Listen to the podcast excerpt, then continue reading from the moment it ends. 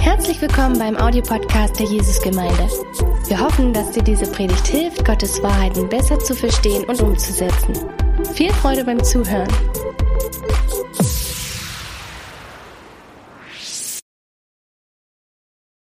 Ähm, ich freue mich sehr, dass ich heute predigen darf. Ähm, wir machen heute Abend weiter mit unserer Serie Erfüllt und wir wollen uns in dieser Serie uns wirklich auf den Heiligen Geist konzentrieren. Und ich, ich freue mich auf mein Thema. Ich muss ehrlich sagen, dass mein Thema mich wirklich herausgefordert hat, aber gleichzeitig durch die Vorbereitung hat es mich auch sehr ermutigt und mich auch sehr motiviert. Und es ist mein Gebet, dass das auch bei euch der Fall ist, wenn ihr das anhört und es auch umsetzt. Um das Thema richtig zu verstehen, werde ich einige Bibelstellen heute Abend verwenden und ich habe leider nicht genug Zeit, um auf jede Bibelstelle so arg drauf zu gehen, wie ich möchte. Und deswegen möchte ich euch ermutigen, schreib die Bibelstellen auf und schau sie dir an in deiner stille Zeit oder wenn du einfach eine Möglichkeit hast und studiere sie richtig und lass Gott zu dir dadurch sprechen. Der Vers, den wir für heute Abend als Hauptvers haben, ist ein ziemlich bekannter Vers. Es ist das Letzte, was Jesus an seine Jünger gesagt hat, bevor er wieder in den Himmel gegangen ist. Er trifft sich noch ein letztes Mal mit denen und sagt ihnen, die Verheißung des Vaters wird jetzt kommen. Ihr werdet jetzt mit der Heiligen Geist getauft. Gott hat einen Plan, die ganze Welt zu erreichen und ihr werdet zusammen mit dem Heiligen Geist das Werkzeug dafür. Und er sagt ihnen in Vers 8, aber wenn der Heilige Geist auf euch herabkommt, werdet ihr mit seiner Kraft ausgerüstet werden. Und das wird euch dazu befähigen, meine Zeugen zu sein. In Jerusalem, in ganz Judäa und Samarien und überall sonst auf der Welt, selbst in den entferntesten Gegenden der Erde. Und ich möchte mich heute Abend wirklich darauf konzentrieren, was bedeutet dieses Wort Kraft? Wie wirkt diese Kraft auf unsere Zeugnis aus? Und dann ist auch natürlich die Frage, gilt diese Kraft auch für uns oder nur für die Apostel, die es ursprünglich gehört haben? Aber zuerst zu diesem Wort Kraft. Das Wort im Griechischen ist Dynamis. Und es gibt viele Begriffe, die wir kennen im Deutschen, die auch von diesem Wort stammen. Wir haben zum Beispiel Dynamo auf einem Fahrrad und nicht nur Dynamo Dresden. Wir haben zum Beispiel dynamisch, wir haben auch Dynamit. Es ist ein Begriff mit verschiedenen Aspekten, aber es ist ein Begriff für Macht, Potenzial und Fähigkeit. Es kommt von dem Wort Dynamai und das übersetzen wir fast immer mit können. Dynamis ist das, was man braucht, um etwas zu können. Gott ist voll mit Dynamis, weil er allmächtig ist. Er kann alles machen, was er möchte, was zu seinem Charakter passt. Und das Wort ist oft in Zusammenhang mit Wunden gebraucht. Es ist ähm, die Kraft, die Wunder möglich macht. Und es ist auch Gottes Kraft, die in uns wirkt und durch uns wirkt und uns verändert. Und insgesamt kann man das so zusammenfassen als Gottes befähigende Kraft, die in uns wirkt und Übernatürliches möglich macht. Und ich finde, die neue Genfer Übersetzung trifft das sehr gut. Ähm, und ich werde jetzt den Satz nochmal lesen. Und die haben das so übersetzt, dass sie sagen, und wenn der Heilige Geist auf euch herabkommt, werdet ihr mit seiner Kraft ausgerüstet werden. Und das wird euch dazu befähigen, meine Zeugen zu sein. Der Heilige Geist ist das, was wir brauchen, um Zeugen zu sein. Er ist quasi der Treibstoff für unser Zeugnis. Er macht unser Zeugnis nicht erst recht effektiv, sondern überhaupt effektiv. Wir müssen das vorstellen wie ein Auto. Der Heilige Geist ist nicht nur ein nice to have, sagen wir wie Sitzheizung, sondern er ist wirklich das Benzin. Wir können eine tolle Route geplant haben, wir können coole Ziele haben, aber ohne Benzin kommen wir nirgendwo hin, auch wenn unser Popo schön warm ist wegen unserer Sitzheizung. Aber genauso wie ein Auto seinen Zweck nicht erfüllen kann ohne Benzin, können wir kein effektive Zeugen sein ohne den Heiligen Geist. Aber wie ich am Anfang gesagt habe, gilt es dann auch für uns. Jesus redet hier von Zeugen. Sind wir auch Zeugen von Jesus Christus? Wir haben nicht mit ihm gelebt, wir sind keine Augenzeugen. Und im Neuen Testament gibt es eine sehr große Betonung drauf, dass die Apostel Augenzeugen von Jesus waren. Und die sagen das wirklich sehr oft, aber ich habe einfach ein Beispiel rausgesucht am Anfang von dem ersten Johannesbrief. Und Johannes beginnt seinen Brief so. Der schreibt, von allem Anfang an war es da. Wir haben es gehört und mit eigenen Augen gesehen. Wir haben es angeschaut und mit unseren Händen berührt, das Wort des Lebens. Ja, das Leben ist erschienen, das können wir bezeugen. Wir haben es gesehen und wir verkünden es euch, das ewige Leben, das beim Vater war und unter uns erschienen ist. Es war sehr wichtig in der damaligen Zeit. So etwas, was von zwei Augenzeugen bestätigt wurde, galt als wahr. Und die Apostel waren Augenzeugen von Jesus. Und die haben ihn nicht einfach irgendwie von der Ferne beobachtet, sondern sie haben Jesus wirklich gekannt. Sie haben mit ihm gelebt. Die haben ihn sogar berührt. Sie haben von einem lebendigen Jesus Christus berichtet. Die haben keine Ideologien, keine Konzepte, keine Philosophien weitergegeben, sondern sie haben von dem auferstandenen Sohn Gottes geredet, weil sie ihn gekannt haben und weil sie ihn erfahren haben. Und das können wir auch. Viele Menschen sind überzeugt, dass wir einfach einer Religion folgen, dass wir einfach ganz viele Regeln haben. Sie wissen ganz genau, wogegen wir Regeln haben. Sie wissen ganz genau, wogegen wir sind. Aber sie müssen sehen, dass wir nicht einfach an ein Konzept glauben, dass wir nicht einfach an irgendeine Figur glauben in diesen biblischen Märchen, sondern dass er wirklich der auferstandene Sohn Gottes ist, der immer noch auferstanden ist und immer noch in unserem Leben wirkt. Und ich erlebe es so. Ich erlebe, wie Gott in meinem Leben wirkt. Ich erlebe, wie er mein Handeln und mein Denken völlig verändert. Meine Frau hat mir letztens gesagt, du bist ein völlig anderer Mensch als vor zwei Jahren, im positiven Sinne. Ähm, und ich kann euch nur sagen, das ist nicht durch irgendwelches positive Denken oder irgendwelche Kurse, sondern es ist einzig und allein durch das Wirken des Heiligen Geistes in meinem Herzen und in meinem Handeln. Gott hat mich von Grund auf erneuert, als ich zum Glauben gekommen bin, und er macht es immer noch mit mir. Ich erlebe, wie er mich freisetzt vom falschen Druck, dass alles von mir abhängt, dass er mich von Lügen freispricht und wie er meine Sünden wegschmeißt ins tiefste Meer. Ich kann so oft in mein Leben zurückblicken und sagen, das war eindeutig Gott. Da hat Gott in meinem Leben gewirkt. Und das ist dann die Frage an euch, wenn ihr an Jesus Christus glaubt. Von was bist du ein Zeuge? Was hast du mit Jesus erlebt? Wie war deine Bekehrung?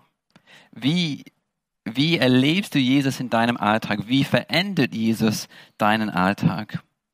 Und ich will betonen, dass wenn wir von Jesus reden, geht es nicht nur um unsere Bekehrungsgeschichte. Die Geschichte ist sehr wichtig.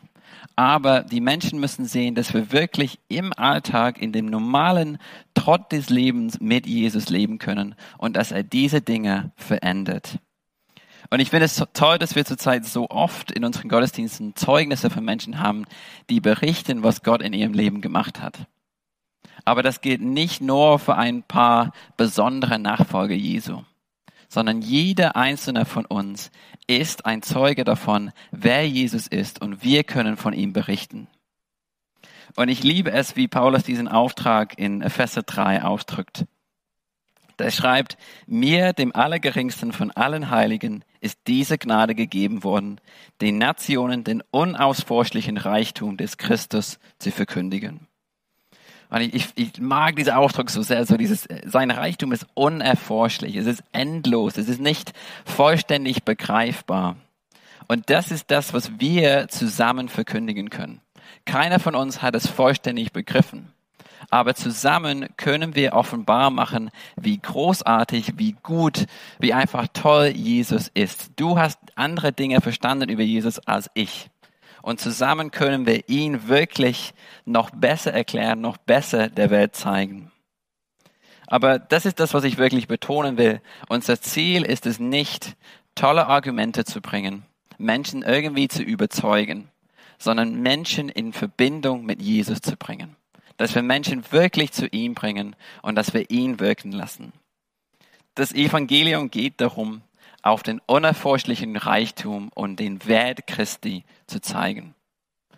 dass wir auf seine Gnade zeigen, dass wir auf das zeigen, was er in uns gemacht hat.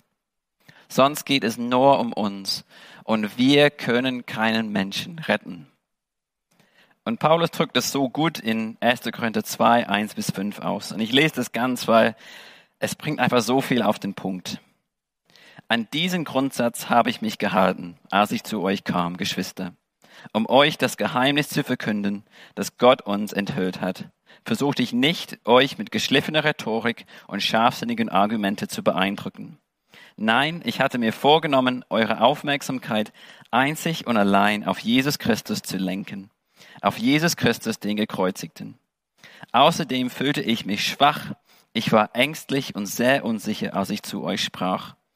Was meine Verkündigung kennzeichnete, waren nicht Überredungskunst und kluge Worte. Es war das machtvolle Wirken von Gottes Geist, denn euer Glaube sollte sich nicht auf Menschenweisheit gründen, sondern auf Gottes Kraft. Und ich finde es so ermutigend, dass auch Paulus schreibt, dass er Angst hatte, dass er schwach war und dass er sich einfach vollständig auf Jesus verlassen hat.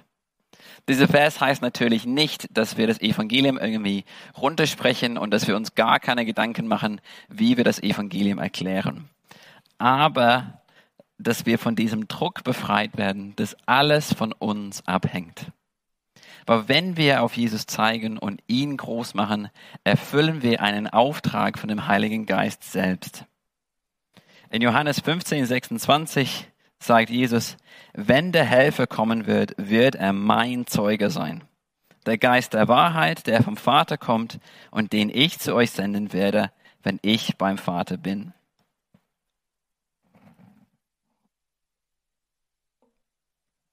Wenn wir von Jesus zeugen, kommen wir in Partnerschaft mit dem Heiligen Geist, denn er liebt es, von Jesus zu erzählen und Jesus zu verherrlichen. Das machen die Personen in der Dreieinigkeit so gern. Sie lieben es, voneinander zu reden und einander groß zu machen. Das sagt Jesus ganz oft in Johannes 17, aber dafür haben wir keine Zeit. Aber wenn wir von Jesus zeugen, zeugt der Heilige Geist mit uns und er macht unser Zeugnis effektiv. Er ist Gottes Kraft in uns und er macht Gottes Kraft wirksam in der jeweiligen Situation. Aber wie sieht das genau aus? In 1. Korinther 2, was wir gerade gelesen haben, möchte ich nochmal Vers 4 und 5 anschauen. Er sagt, was meine Verkündigung kennzeichnete, waren nicht Überredungskunst und kluge Worte. Es war das machtvolle Wirken von Gottes Geist. Denn euer Glaube sollte sich nicht auf Menschenweisheit gründen, sondern auf Gottes Kraft. Und wenn wir lesen, dass Gottes Geist machtvoll gewirkt hat, denken wir meistens an Wunder wie Heilung. Und ich bin überzeugt, dass Gott heute immer noch heilt und dass wenn wir Jesus verkündigen, dass er auch, dass er das auch macht. Aber wir denken oft, wenn jemand geheilt wird, kommt er sofort zum Glauben. Aber ich glaube, dass es nicht, dass das nicht stimmt. Selbst Jesus hat Menschen geheilt und die sind dankbar weggegangen, haben gesagt Dankeschön und wollten ihr Leben nicht ändern. Wir müssen uns bewusst machen, dass Menschen viel dringender ein neues Herz brauchen als einen neuen Körper. Der neue Körper kommt später, wenn wir an Jesus glauben. Aber entscheidend ist, was, was wir jetzt machen mit unserem Herzen, ob wir an Jesus glauben oder nicht. Und das Herz eines Menschen können wir nicht ändern. Es ist der Heilige Geist, der die Augen der Herzen der Menschen öffnet und ihnen die Wahrheit über Jesus zeigt. Er ist derjenige, der letztendlich rettet, weil er die Wiedergeburt schenkt. In 1. Korinther 12, Vers 3 schreibt Paulus, dass ohne den Heiligen Geist es kein Mensch Jesus Herr nennen kann. Der Heilige Geist muss wirken. Und wenn er wirkt und wenn er einen Menschen die Wahrheit zeigt und sie zum Glauben kommen, dann ist das das größte Wunder und das größte Zeichen von Gottes Kraft in ihrem Leben. Die wurden wortwörtlich vom Tod ins Leben gebracht. Deshalb ist es so wichtig, dass wir für unsere Freunde, dass wir für unsere Verwandte, vielleicht Ehepartner, Arbeitskollegen, die Jesus nicht kennen, dass wir für sie beten und dass wir auf den Heiligen Geist hören, damit wir wirklich in Partnerschaft mit ihm zusammenarbeiten können. damit wir, er uns die offenen Türen und Möglichkeiten zeigt, etwas von Jesus weiterzugeben, etwas von der Wahrheit ins Gespräch zu, zu bringen. Aber das Problem ist, wenn wir diese Möglichkeit haben, kommen wir dann in diese Rolle, oh, ich muss alles absolut perfekt machen, damit die Person zum Glauben kommt. Weil wir denken, dass es alles von uns abhängt. Wenn es nicht gut ist, was ich sage, dann werden sie nicht glauben. Und weil ich nicht von einer Drogenabhängigkeit befreit wurde, dann ist mein Zeugnis vielleicht nicht so toll. Aber unsere Aufgabe ist, auf Jesus zu zeigen als den gekreuzigten und auferstandenen Sohn Gottes. Und ich bin überzeugt, dass der Heilige Geist gern durch ein Zeugnis wirkt, das Jesus verherrlicht, aber ein bisschen holprig ist. Und wenn der Heilige Geist im Herzen eines Menschen wirkt, muss diese Person dann entscheiden, wie er darauf reagiert. Aber sein Herz Jesus gegenüber aufmacht oder schlussendlich zum Glauben kommt, sein Leben Jesus gibt. Aber das ist seine Entscheidung. Dafür bist du auch nicht zuständig. Aber wie Paulus sagt in diesem Vers in 1. Korinther 2, der Glaube darf nicht von deiner Geschichte abhängen. Sonst hat sein Glaube gar kein Halt, wenn das Leben schwer wird. Er muss selber Jesus kennenlernen, sich in ihn verlieben und wissen, ich kann diesem Jesus vertrauen, egal was in dieser Welt passiert. Und wenn es nur um unsere Zeugnis geht, dann bekommt Gott nicht die Ehre, die er dafür verdient hat. Denn wir sind allein aus seiner Gnade gerettet. Und im Bauch des Fisches in dem Buch Jona betet Jona ein, ein tolles Gebet und zum Schluss sagt er, ja, der Herr allein kann retten. Errettung ist allein Gottes Sache und keine Menschensache. Und das entlastet uns von diesem falschen Druck. Ich muss alles richtig machen. Alles hängt von mir ab und ich muss ein super tolles und spannendes Zeugnis geben, damit jemand zum Glauben kommt. Der Heilige Geist muss im Herzen eines Menschen wirken. Und so habe ich es auch bei meiner eigenen Bekehrung erlebt. Ich bin mit sieben Christ geworden und ich bin in einem christlichen Haushalt aufgewachsen. Und jeden Abend, bevor ich eingeschlafen bin, hat meine Mama mir immer eine Bibelgeschichte vorgelesen. Aber an einem Abend war es ganz anders. Sie hat mir eine Geschichte vorgelesen und hat mir gesagt, Mark, das sind mehr als nur Geschichten. Gott will ein Leben mit dir haben. Er will dir ein neues Leben schenken. Er will, dass du wiedergeboren bist, dass du einen neuen Anfang hast. Möchtest du das? Und in diesem Moment habe ich gespürt, wie Gott in meinem Herzen wirkt. Und ich war so begeistert von dieser Idee, wiedergeboren zu sein. Und ich habe gesagt, ja, das möchte ich machen wir.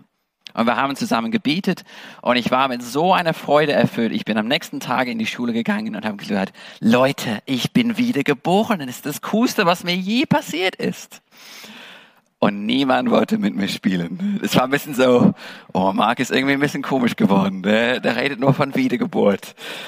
Aber es war mir irgendwie egal. Ich konnte es irgendwie nicht verstehen. Es war so, Leute, das ist das Coolste, was es gibt. Warum wollt ihr das nicht? Aber gleichzeitig, wie gesagt, es war mir egal. Es war irgendwie so, ich habe Jesus gefunden und ich will niemals zurück zu diesem Leben ohne Jesus.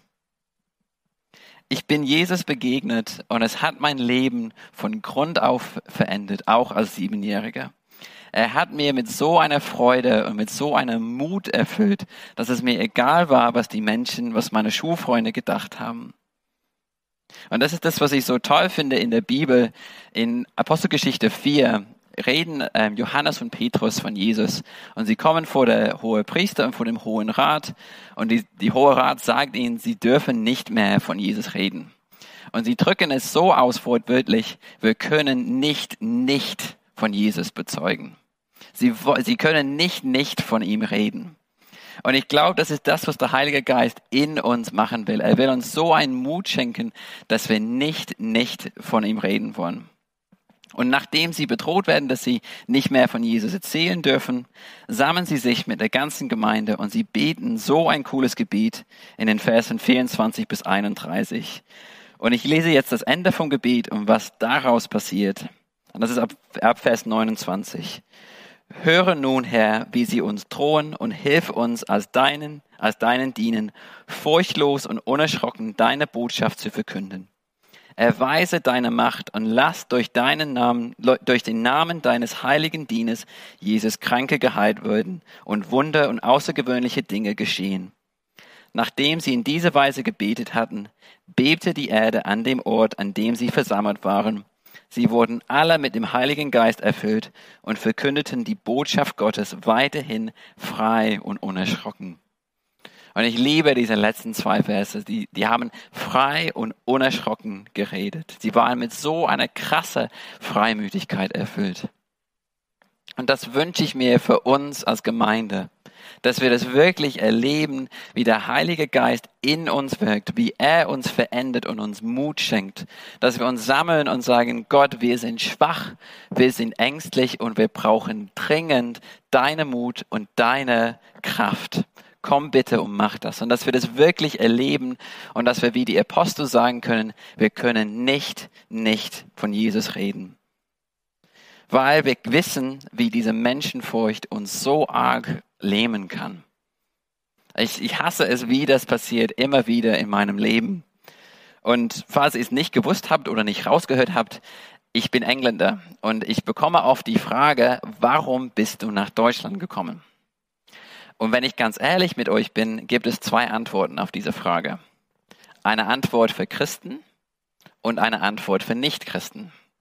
Und die Antwort für Christen enthält die ganze Wahrheit, die ganze Geschichte, wie Gott zu mir geredet hat und wie Gott in meinem Leben gewirkt hat. Und die Version für Nichtchristen ist ein bisschen leichter zu verstehen und erwähnt ganz viele Details, zum Beispiel, dass Gott geredet hat, erwähnt das alles nicht. Und vor ein paar Wochen war ich hier im Gemeindebüro und jemand hat mich, mir diese Frage gestellt, warum bist du nach Deutschland gekommen? Und ich war unter Christen und deswegen gab es natürlich die ganze Geschichte, die ganze Wahrheit. Und am Tag danach habe ich gearbeitet und habe mit einem Arbeitskollegen telefoniert, der ist kein Christ. Und wir haben unsere Aufgaben ein bisschen geklärt und dann haben wir ein bisschen gequatscht. Und dann kam diese Frage auf. Warum bist du eigentlich nach Deutschland gekommen? Und ich fange an mit meiner ganz normalen Geschichte für Nichtchristen. Und während ich das mache, klopft der Heilige Geist auf mein Herz und sagt, hey Mark, was ist mit der Geschichte von gestern? Und ich kann euch gern berichten, ich habe tatsächlich dann die ganze Geschichte erzählt. Und mein Arbeitskollege hat das ganz nett angehört, hat nicht viel dazu gesagt. Der ist leider nicht einfach auf die Knie gefallen und gesagt, ja, es gibt Jesus Christus. Aber der hat es angehört und ich hoffe und bete, dass das zu mehr Gesprächen führt und dass er dadurch offener wird und dadurch mehr darüber nachdenkt, was ich ihm gesagt habe. Der Heilige Geist will uns in solchen Momenten mit Mut und mit Kraft erfüllen, damit wir von Jesus reden können. Und gleichzeitig will er unsere Menschenfurcht insgesamt abbauen. Und ich möchte zwei Arten und Weisen anschauen, wie er das macht. Und ich möchte Epheser 1, 13 und 14 anschauen. Und Paulus schreibt hier, auch ihr gehört jetzt zu Christus. Ihr habt die Botschaft der Wahrheit gehört, das Evangelium, das euch Rettung bringt.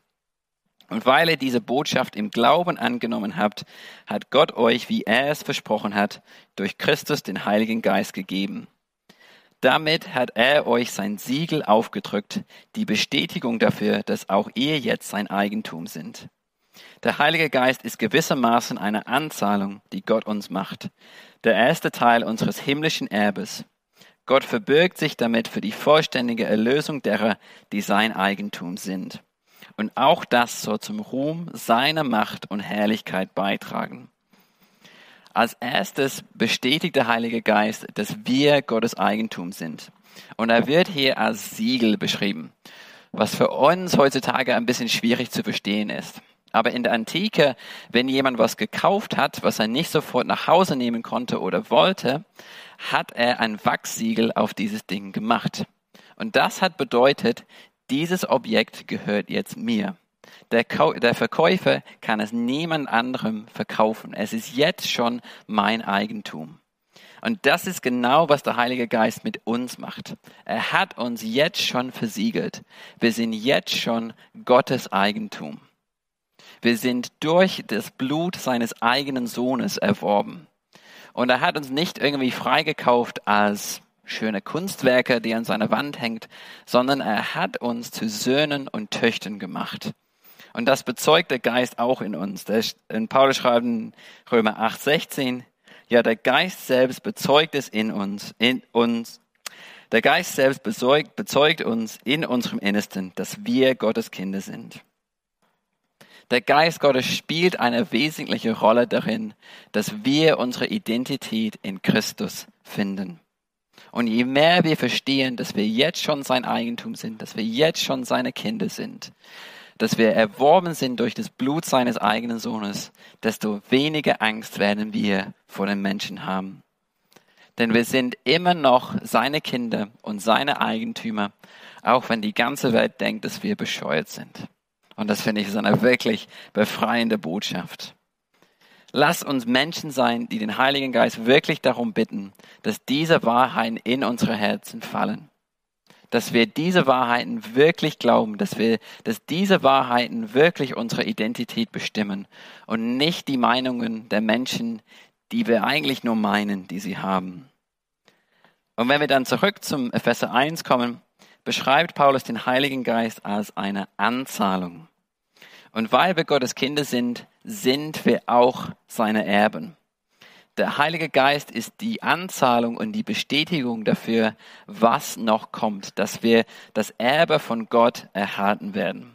Und das kennen wir auch aus, der, aus dem modernen Leben, dass man manchmal eine Anzahlung macht und dass diese Anzahlung ähm, zeigt, ich will das Ganze kaufen. Ich gebe jetzt eine Anzahlung und bin bereit und zeige dadurch, dass ich alles geben werde. Wir können sicher sein, dass weil wir den Geist haben, dass Gott uns auch alles andere geben, was er uns versprochen hat. Dass er seine Verheißungen erfüllen wird. Er wird Gottes Werk in uns vollenden. Und in Hebräer 6, 18 bis 19 beschreibt der Verfasser des Briefes diese Hoffnung auf, ein, auf unsere Zukunft als unsere Zuflucht und als ein Anker für unsere Seele. Wir können diese Hoffnung wirklich festhalten und Sicherheit darin finden. Wir wissen, dass Gott das tun wird, was er sagt. Das macht er eigentlich immer, aber damit wir keinen Zweifel haben, schenkt er uns auch den Heiligen Geist. Und je mehr wir das begreifen, was Gott für uns vorbereitet hat, äh, was wir noch erben werden, desto weniger Angst werden wir haben vor den Menschen. Und desto weniger Angst werden wir haben vor dem Leid für Jesus. Es gehört dazu, dass, dass wir wegen dem Evangelium ausgelacht, abgelehnt und verfolgt werden. Und wenn wir ganz ehrlich sind, ist es wirklich nicht so schlimm in Deutschland. Aber jede Art von Leid kann man nicht mal annähernd mit dem vergleichen, was wir noch erhalten werden, wenn wir im Himmel sind. Und wir hatten gerade den Vers Römer 8, 16, wo Paulus schreibt, dass wir Gottes Kinder sind. Und dann schreibt er in Vers 17 und 18, wenn wir aber Kinder sind, sind wir auch Erben. Erben Gottes und Miterben mit Christus. Dazu gehört allerdings, dass wir jetzt mit ihm leiden. Dann werden wir auch an seiner Herrlichkeit teilhaben. Im Übrigen meine ich, dass die Leiden der jetzigen Zeit nicht ins Gewicht fallen wenn wir an die Herrlichkeit denken, die Gott bald sichtbar machen und an der er uns teilhaben lassen wird. Lass uns Menschen sein, die den Heiligen Geist wirklich darum bitten, dass er uns zeigt, was für eine Hoffnung, was für ein sicheres Erbe wir haben. Und Paulus betet das so schön in Epheser 1, 17 bis zum Schluss, aber ich will wirklich nur Epheser 1, 18 vorlesen, weil er zeigt uns, dass wir bewusst dafür beten sollen. Er schreibt, eröffne euch die Augen des Herzens, damit ihr erkennt, was für eine Hoffnung Gott euch gegeben hat, als er euch berief. Was für ein reiches und wunderbares Erbe er für die bereithält, die zu seinem heiligen Volk gehören. Und wie gesagt, Paulus ermutigt uns, bewusst dafür zu bieten, damit wir damit wir mit so arg mit dieser Hoffnung erfüllt werden, dass es uns egal ist, was, die, was in dieser Welt passiert. Und dass wir auch diese Hoffnung an Menschen weitergeben können. Ich finde, wir leben in einer Welt, die wirklich so wenig Hoffnung hat. Und ich, ich erlebe das so oft jetzt durch die Corona-Zeit, wie hoffnungslos Menschen leben. Aber wir können sagen, ich weiß, dass egal was kommt, ich bin Gottes Eigentum, ich bin sein Kind, ich gehöre zu ihm und ich habe eine sichere Zukunft. Lass uns Gott um, Mensch, um Leidenschaft für diese Menschen bitten, dass er uns wirklich ein Feuer, ein Feuer in uns brennt für diese Menschen. Dass wir daran denken, wie hoffnungslos sie sind, wie sehr sie Jesus als Retter brauchen, wie sehr sie eine Identität in ihm brauchen. Und dass wir das weitergeben, was wir haben. Gott hat beschlossen, uns in seinem Plan zu gebrauchen, die Welt zu Jüngen Jesu zu machen. Er braucht uns eigentlich nicht, aber wir haben das Privileg, dabei zu sein und von ihm gebraucht zu werden. Und er hat uns dafür seinen befähigenden Geist gegeben. Er hat uns, er kennt uns und er weiß, dass wir schwach sind. Er weiß, dass wir ängstlich sind. Und er hat uns genau das gegeben, was wir brauchen, um Zeugen für Jesus zu sein. Und er verlangt nicht von uns, dass wir Menschen retten. Denn wie gesagt, das können wir nicht. Aber er hat uns den Geist geschenkt, der das rettende Werk in einem Menschen macht. Und wir haben das Privileg, dabei zu sein. Deshalb will ich euch heute Abend erneut ermutigen, dass es alles nicht von dir abhängt.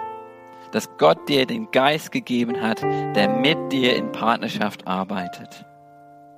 Und ich will euch ermutigen, tue das, was der Heilige Geist tut und zeig einfach auf Jesus und mach ihn groß. Sei ein Zeuge für Jesus dort, wo du bist und mit den Menschen, die du um dich herum hast. Ich stelle mir Evangelisation oft vor wie ein Lego-Bauset. Und ein Lego-Bauset besteht aus vielen Steinen. Und manchmal, wenn wir von Jesus erzählen, haben wir das Privileg, den allerletzten Stein zu legen und jemand kommt zum Glauben. Und manchmal sind wir ganz am Anfang von dem Prozess und wir legen den allerersten Stein. Aber der letzte Stein ist ohne diese früheren Steine unmöglich. Und deswegen will ich euch wirklich ermutigen, dass wir Menschen sind, die nach Möglichkeiten suchen, etwas von Jesus weiterzugeben. Dass wir selbst den kleinsten Stein legen in den Leben dieser Menschen. Dass wir das weitergeben, was wir haben, damit Menschen in Berührung mit Jesus und mit seiner Wahrheit kommen.